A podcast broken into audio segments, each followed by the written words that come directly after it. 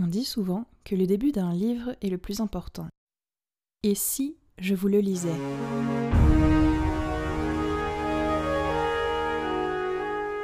Bienvenue sur le podcast La Première Page. Je suis Flava S. Triscan, autrice, lectrice et entrepreneuse, et dans ce podcast, je vous parle entre autres de mes dernières lectures et de mon aventure dans l'écriture d'une saga fantasy. Dans chaque nouvel épisode, venez me rejoindre pour un format différent et voyager ensemble dans l'univers des livres. Parfois accompagné de personnages issus d'univers variés, je pars à la conquête de ce qui nous anime lorsque l'on tourne les pages d'un livre. Interview personnages, chronique lecture et épisodes solo sur divers sujets, bienvenue sur la première page.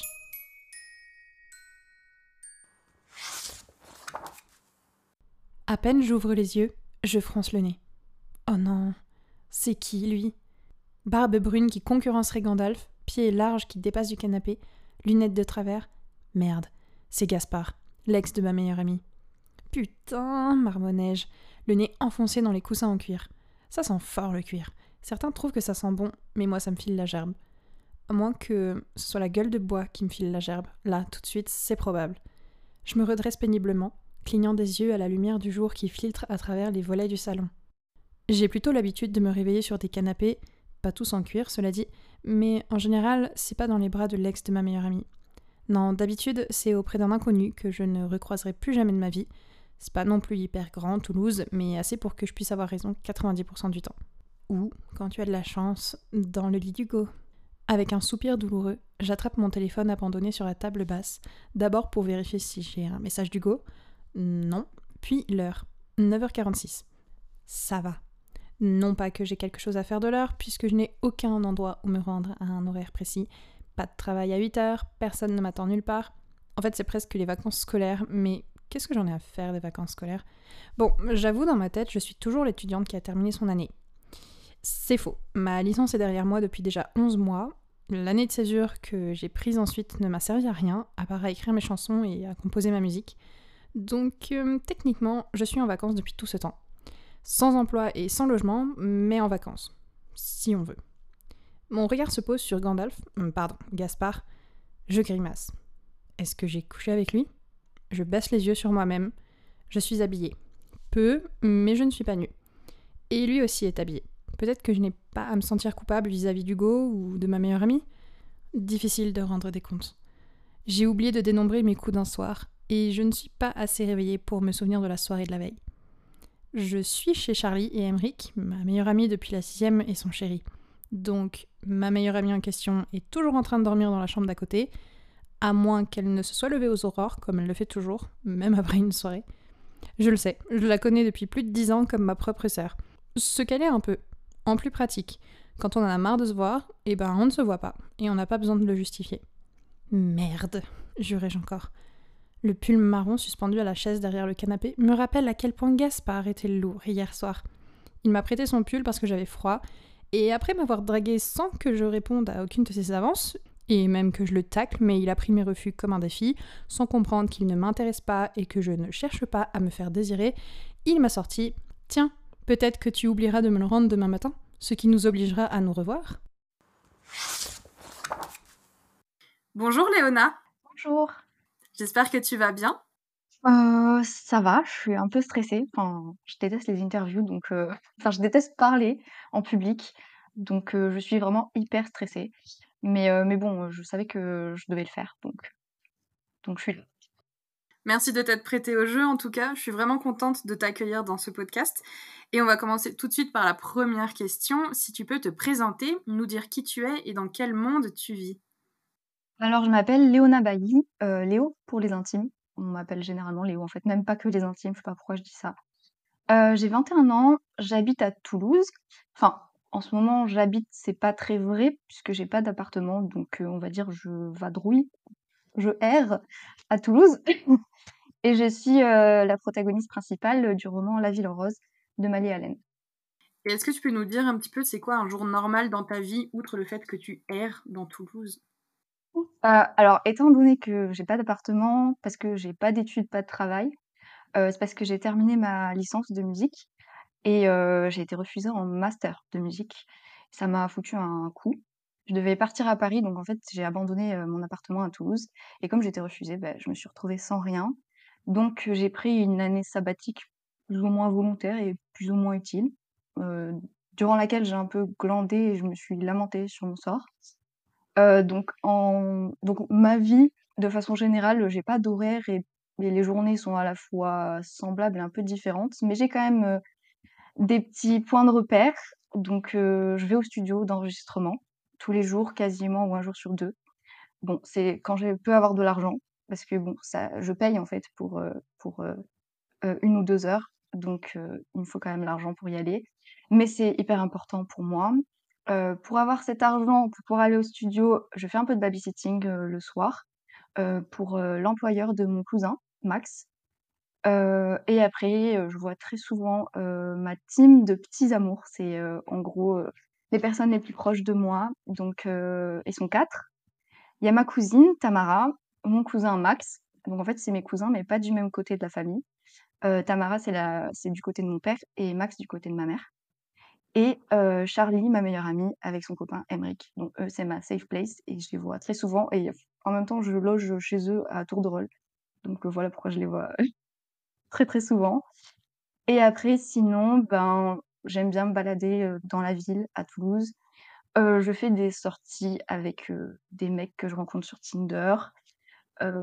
Voilà, je change souvent parce que pa pareil, je erre de date en date et quand j'ai de la chance, je vois mon date le plus fréquent qui s'appelle, Hugo, mais ça, c'est vraiment quand j'ai de la chance.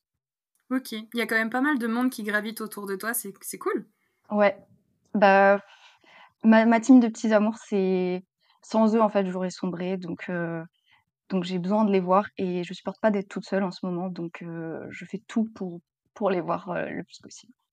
Et alors, tout à l'heure, j'ai lu la première page de ton histoire. Est-ce que tu peux nous dire le ressenti par rapport à cette première page? Heu, alors j'avoue, j'ai un peu honte.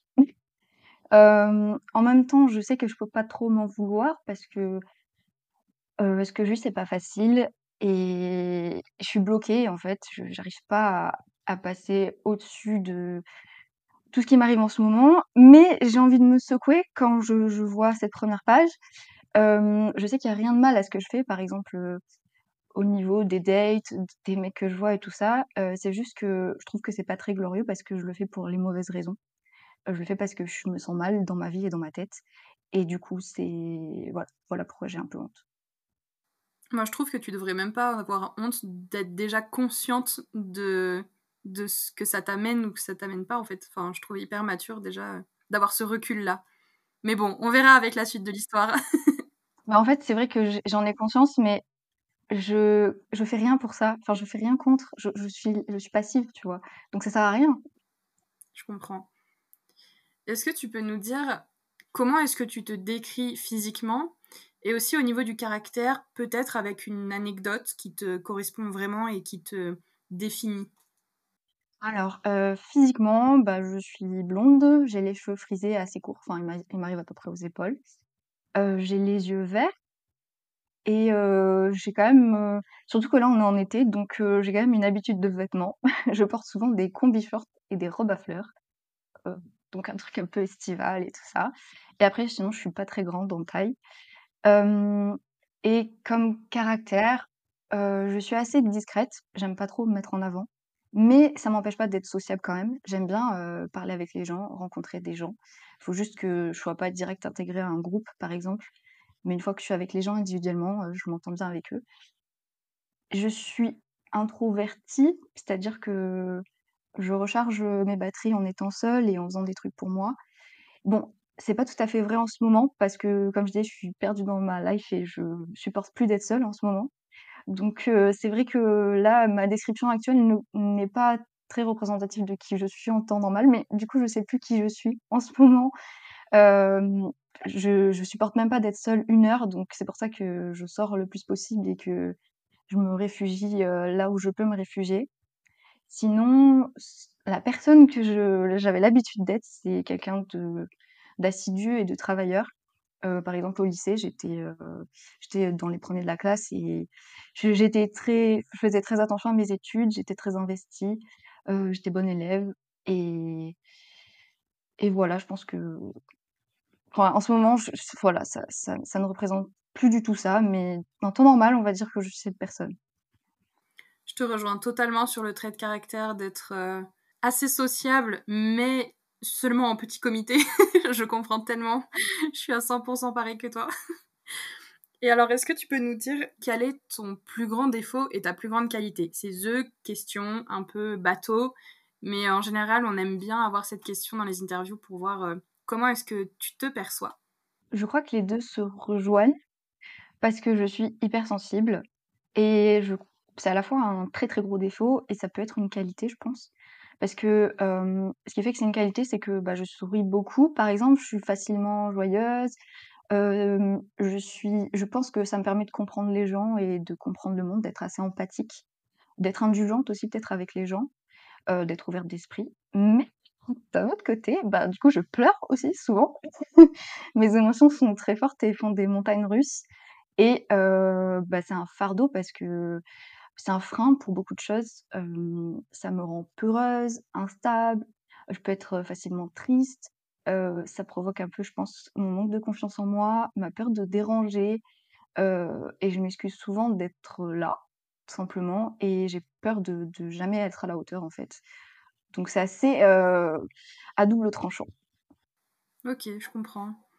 Et est-ce que tu aurais un secret ou une passion cachée à nous partager exclusivement pour l'interview?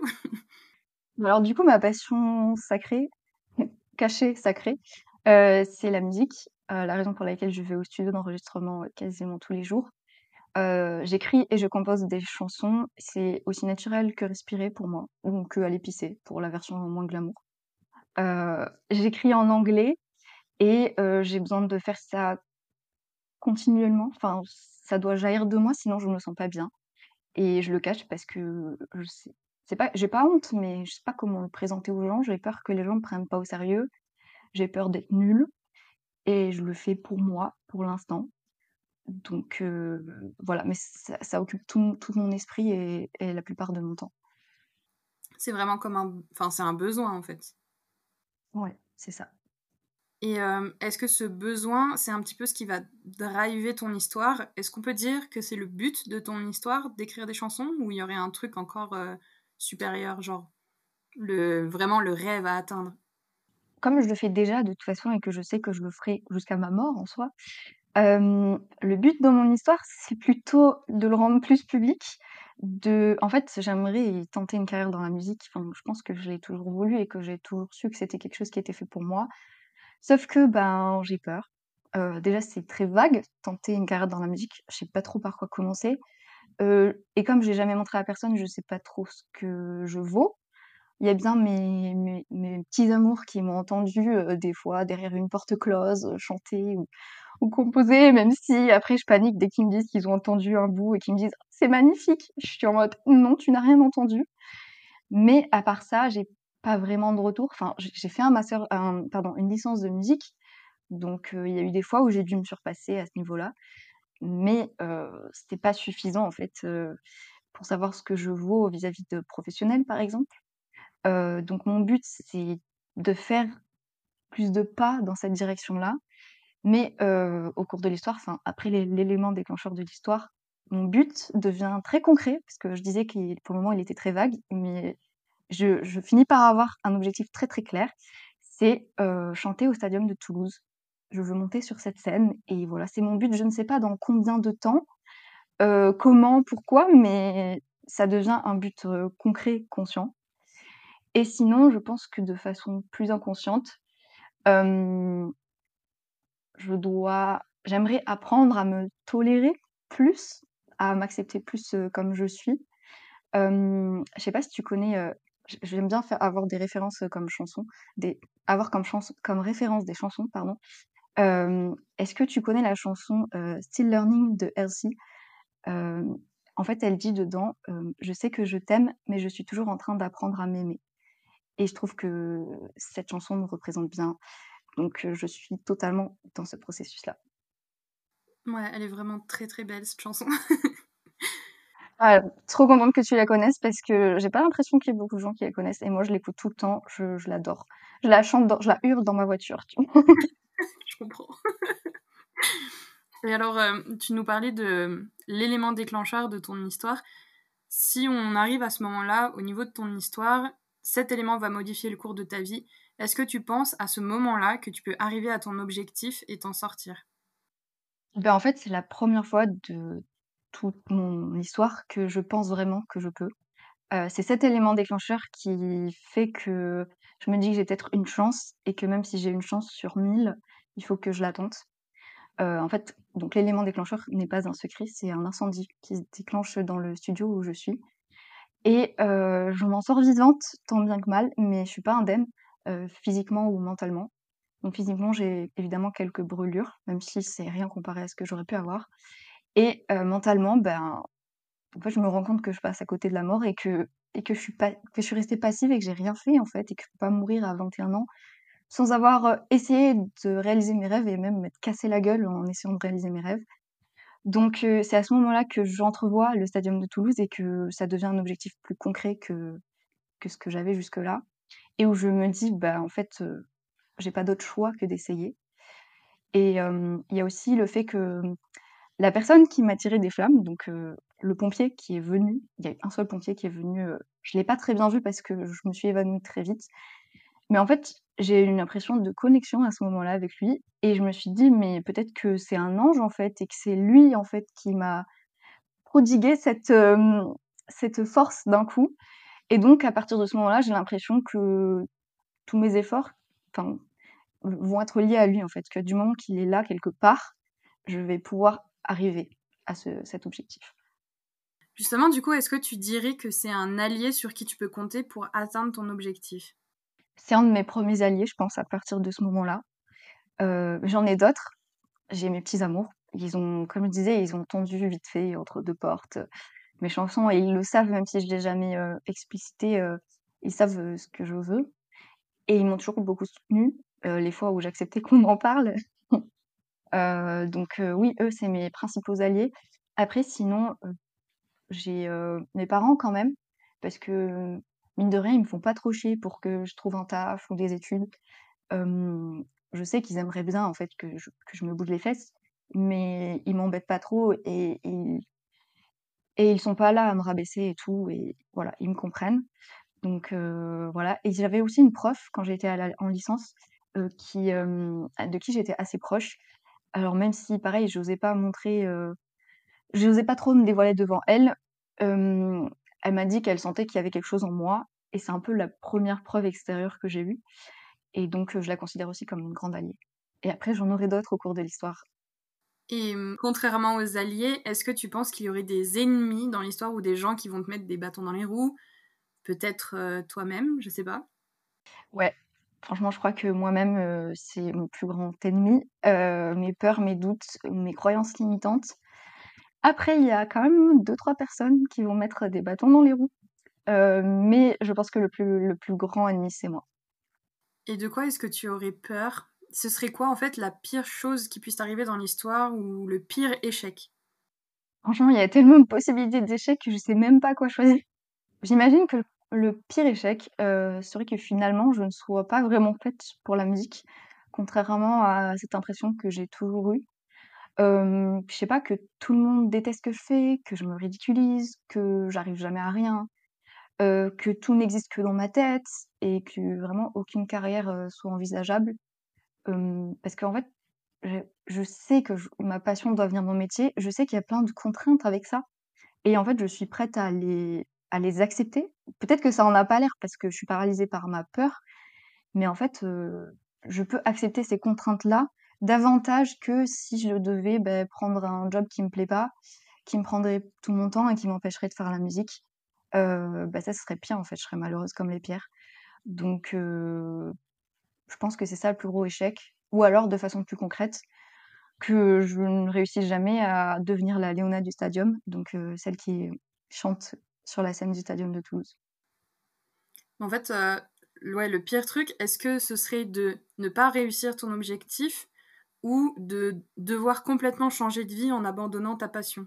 Parce qu'en soi, si tu vas pas au stadium de Toulouse, t'as pas coché une case, mais t'auras tout tenté, t'auras continué. Est-ce que pour toi, enfin, tu peux hiérarchiser un petit peu ces deux options le clairement, heu, le stadium est c'est moins grave que si je dois abandonner ma passion, mais d'un autre côté d'un autre côté, j'abandonnerai jamais ma passion, mais c'est vrai que, heu, le plus important, c'est quand même que j'arrive à en faire, quelque chose, de professionnel. Mmh OK. Merci beaucoup pour ces réponses. Est-ce que tu estimes, avant l'élément déclencheur ou après, c'est toi qui choisis au niveau de la réponse, que tu peux compter sur la chance pour t'aider dans ta quête du stadium? Mmh, alors, je sais pas trop parce que, mmh, j'ai envie de croire au destin, un petit peu. Je me dis que je me je répète souvent peut-être pour me rassurer que ce qui doit arriver arrivera. Mais d'un autre côté, j'ai très bien conscience que ça tombe pas tout cuit dans le bec dans le bec et que, heu, bah, on doit faire, heu, ce qu'on peut et donner le meilleur de soi-même. Donc, hem, peut-être que la chance commencera à me sourire quand moi-même j'y mettrai du mien. Je pense que je le verrai plus comme ça. Donc, heu, c'est plus moi la principale, heu, chance au final. De façon proactive, en fait. Ouais, c'est ça. Je pense qu'à partir du moment où je serai plus proactive, tu vois? En fait, en théorie, j'ai les outils, c'est juste que concrètement, je n'arrive pas à les mettre en place, mais à partir du moment où je serai proactive, la chance commencera à me sourire parce que, heu, j'aurai commencé à rentrer dans cette voie et à faire ce que je pouvais, quoi. En fait, tout s'alignera un peu peut-être. C'est très inspirant. J'ai vraiment hâte de lire ton histoire.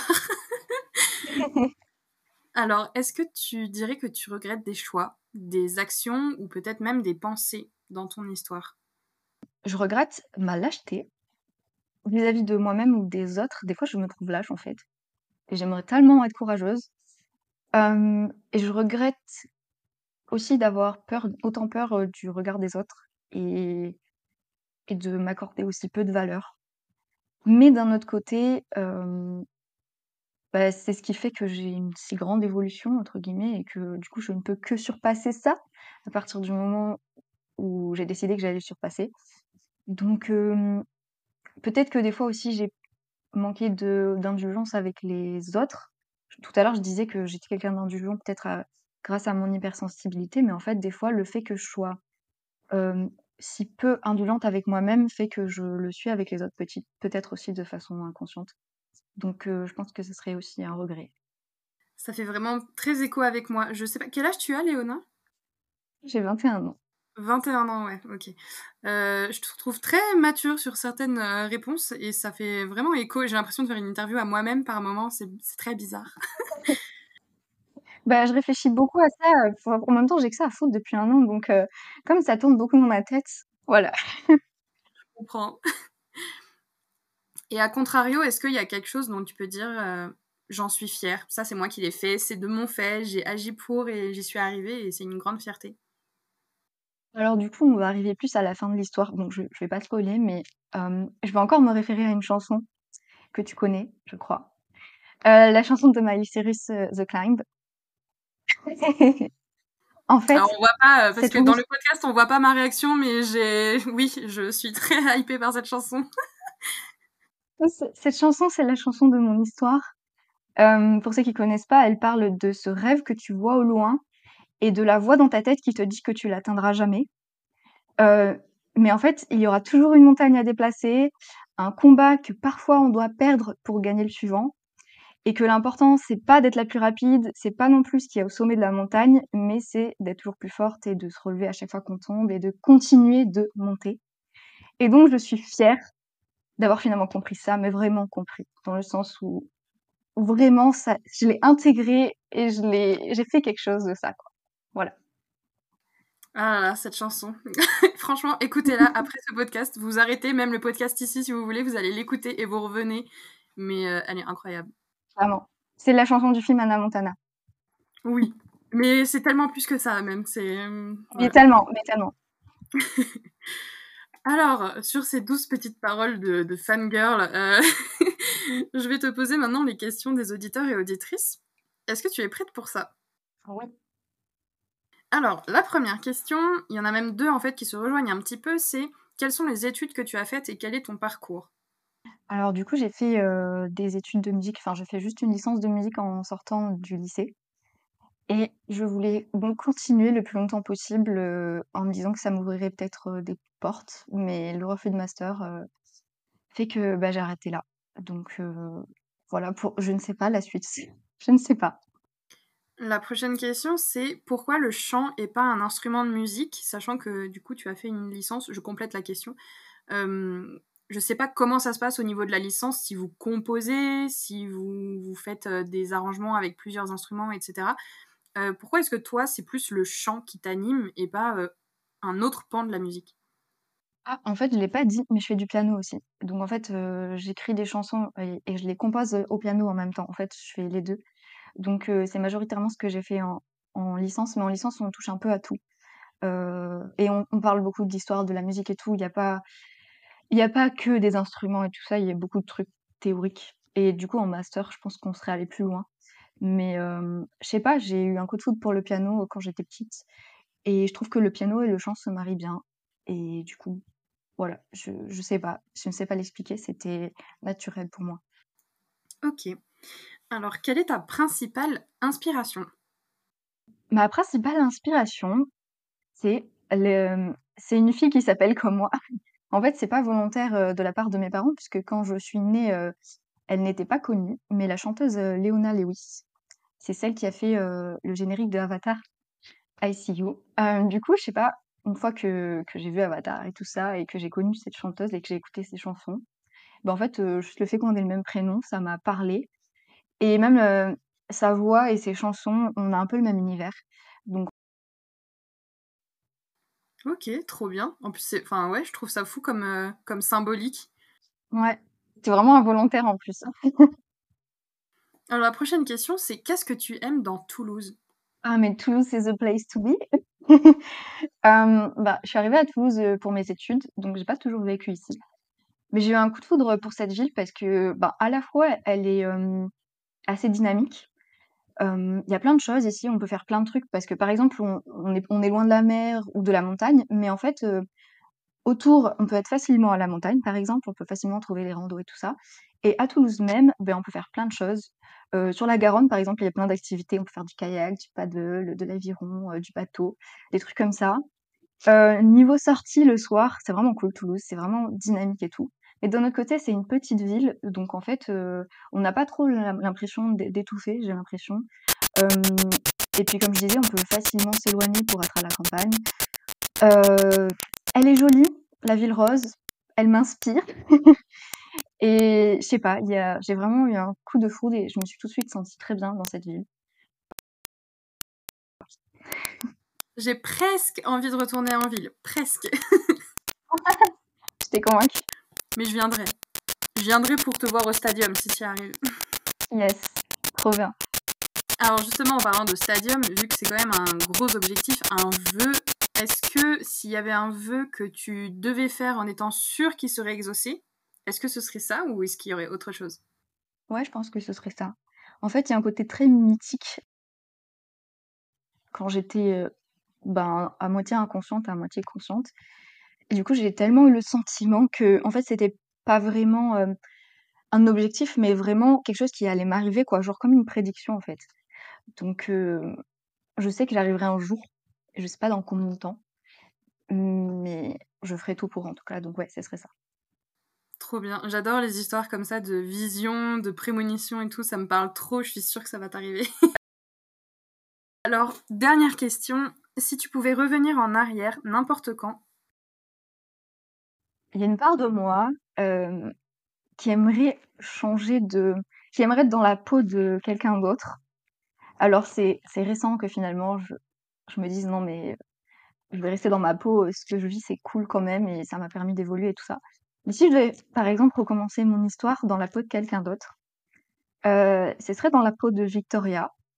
Donc c'est une fille que j'ai rencontrée euh, quand j'ai tenté, tant bien que mal, de jouer à la fête de la musique de l'année dernière.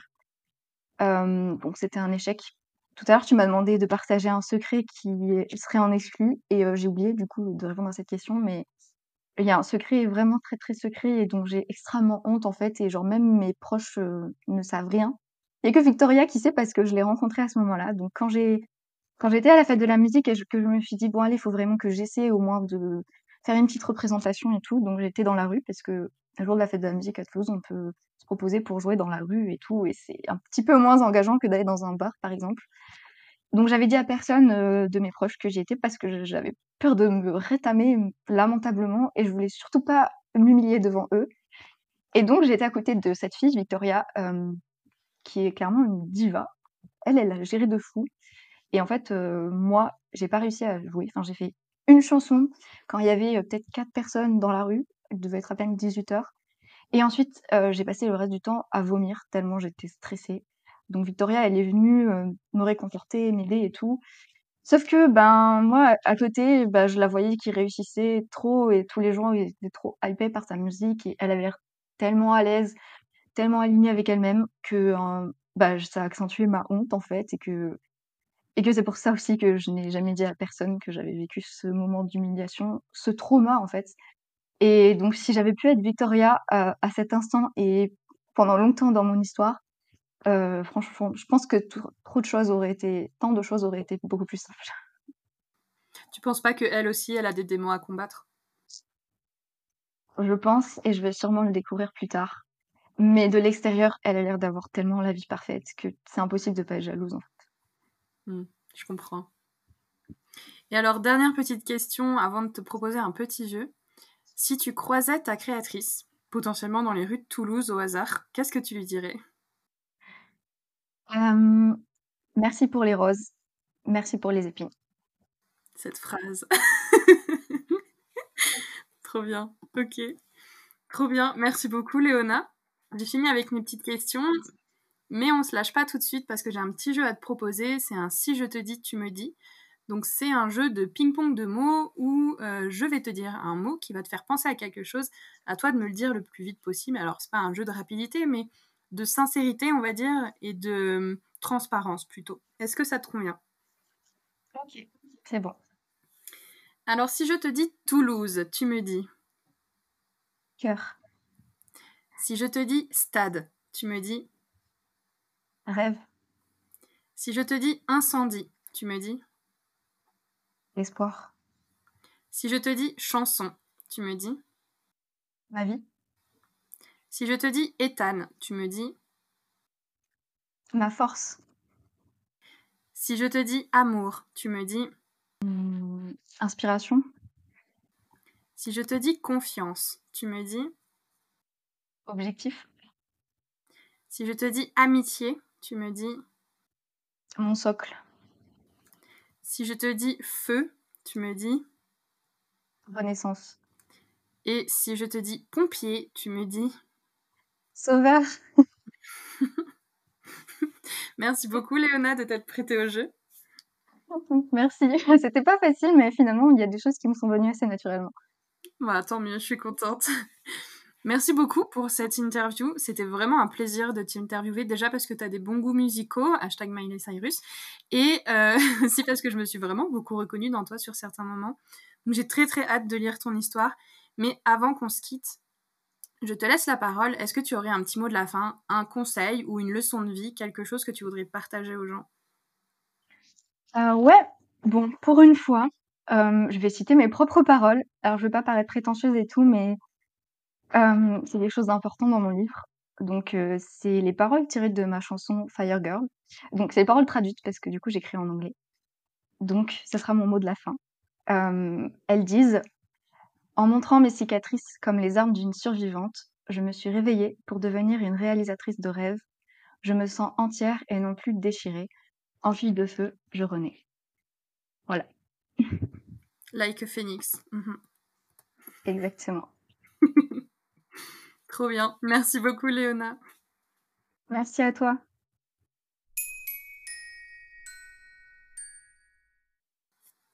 Salut Mali, comment tu vas? Salut mais ça va bien et toi?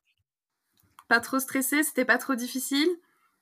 Hum, je suis un peu stressée encore, mais ça va. Finalement, je m'étais un peu préparée et tout et et en se préparant, on est plus tranquille donc non, ça va. C'est pas le premier interview personnage que je fais et je remarque systématiquement que les gens sont terrorisés au début et plus l'interview avance et plus ils sont à fond dans leur personnage et moi-même, j'ai vraiment l'impression de parler avec un personnage au bout d'un moment ça l'a vraiment fait avec toi. Je suis hyper contente que tu t'es prêté au jeu. En tout cas, merci beaucoup d'avoir répondu à l'appel. Et pour toutes les personnes qui ne te connaîtraient pas, la fameuse question la plus difficile peut-être, à part avec la question du pitch, mais est-ce que tu peux te présenter, Mali, s'il te plaît, pour toutes les personnes qui nous écoutent? Là, c'est le moment où je dois pas me tromper et pas représenter Léona, parce qu'elle est tellement proche de moi que des fois, on se, on se mélange, tu vois. Non, moi, du coup, c'est bien sa créatrice Mali. Euh, du coup, je suis euh, grande lectrice, autrice et podcasteuse aussi. Euh, donc, j'ai écrit La Ville en rose, qui est mon dernier roman, euh, qui va sortir, euh, en fait, qui sera sorti au moment où euh, cette interview, sera publiée. Donc après, j'ai écrit sinon des sagas de fantasy. Et La Ville en rose est un peu mon premier contemporain et mon premier one-shot. Donc un peu un double pari. Sinon, bah, je lis beaucoup depuis toujours, depuis que je sais lire. Et donc, je tiens un podcast pour raconter un petit peu bah, mon aventure dans le monde de l'édition. Euh, je fais des vlogcasts notamment, bah, comme des vlogs en podcast que j'aime bien tourner et qui plaisent assez. Et après, je suis pas mal sur les réseaux sociaux, donc euh, surtout sur Instagram. Et euh, voilà, c'est pas trop mal. C'est pas trop mal, t'as fait le tour. Est-ce que je dois rebondir sur le one-shot de La Ville en Rose ou... Oui, en fait, j'ai encore l'habitude de le présenter comme tel, parce que de base, c'est un one-shot. Je n'ai pas encore déterminé, en fait, j'ai eu plein d'idées pour un tome 2. Je vais voir ce que ça donne, mais c'est absolument pas sûr que je l'écrirai jusqu'au bout et ou le publierai, donc je vais continuer à dire one-shot pour le vendre, parce que il est pensé comme un one-shot, donc il y a bien une fin. Et euh, de toute façon, si j'écris un tome 2, elle sera pas obligatoire. Euh, voilà, tout est fini dans le tome 1. Donc je vais continuer à le dire comme ça pour que les gens soient en mode vraiment, il y a une fin à la fin. Allez-y. Non, parce que te connaissant, grande euh, écrivaine de saga euh, interminable, je me dis, le one-shot, c'est quand même un gros défi. C'est pour ça que de base, j'étais super fière d'avoir réussi à écrire un tome unique et je me suis dit, mais vraiment, je l'ai fait. Bon, c'était quand même une grosse pavasse, parce que je suis une spécialiste des grosses pavasses et j'arrive pas à écrire des petits livres, mais c'était un one-shot, donc j'étais contente, jusqu'à ce que le syndrome de la saga revienne me frapper. Donc euh, écoute, c'est une malédiction dont je ne me débarrasserai pas, je pense. Bah, si les livres sont bien, c'est pas une malédiction, c'est tant mieux pour nous, du coup. Ben voilà, c'est pour ça je me dis, je vais voir euh, comment marche la vie en rose, et puis après, bon, euh, si les gens sont chauds et que j'arrive à, écrire un tome 2, ben écoute, je publierai un tome 2 qui serait un genre de tome compagnon, peut-être, un truc comme ça. Voilà, bon, on verra. Et alors, si on en revient justement à ce one-shot de La Ville en Rose, on en a parlé en long, en large, en travers avec Léona, de son histoire, mais est-ce que tu peux nous pitcher le livre, nous dire vraiment de quoi ça parle? Alors, du coup, bah, c'est l'histoire de Léona, donc c'est un feel good avant tout. Je le précise parce qu'il y a de la romance dedans qui est très importante. Donc euh, voilà, c'est à prendre en considération, mais ce n'est pas euh, l'histoire la plus centrale, puisque euh, l'histoire se concentre autour de la relation de Léona avec elle-même, comme on a pu le- l'entendre dans son interview. Elle a un problème avec sa relation avec elle-même, et je renvoie toujours à la, à la chanson Still Learning de Elsie. voilà, c'est le, le point central.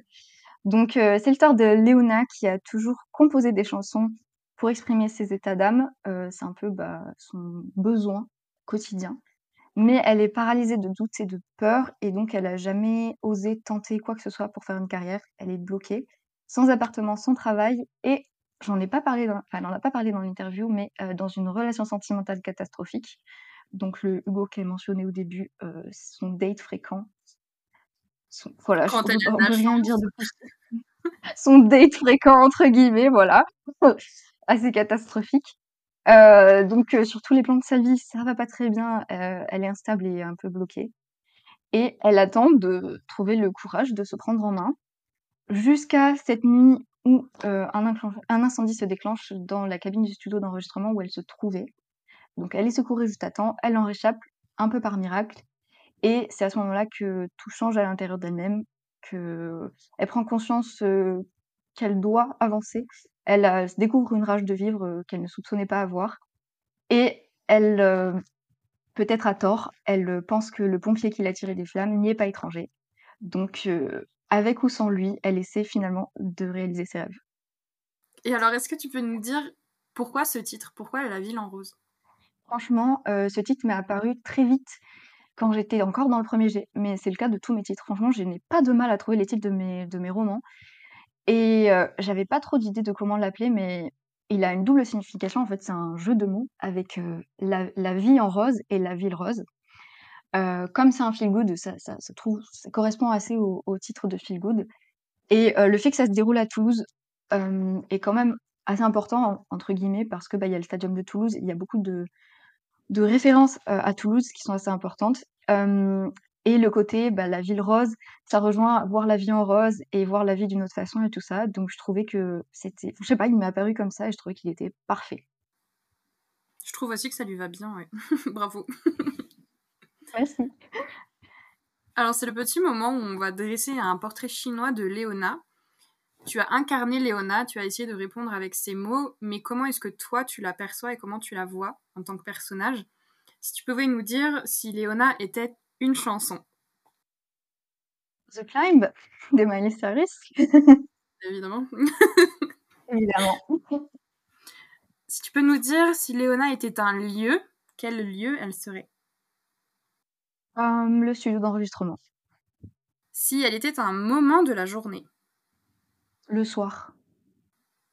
Et si elle était une couleur? Le rose. Si elle était un objet Un piano. C'est pas mal. Ah, j'avais pensé à que t'allais dire un micro, mais ouais, ouais, ok, d'accord. J'ai hésité. J'ai hésité, je me suis dit, hmm, le piano est plus important que le micro parce qu'elle peut quand même chanter sans le micro, alors que le piano, voilà. C'est vrai, c'est plus dur de faire du piano sans piano.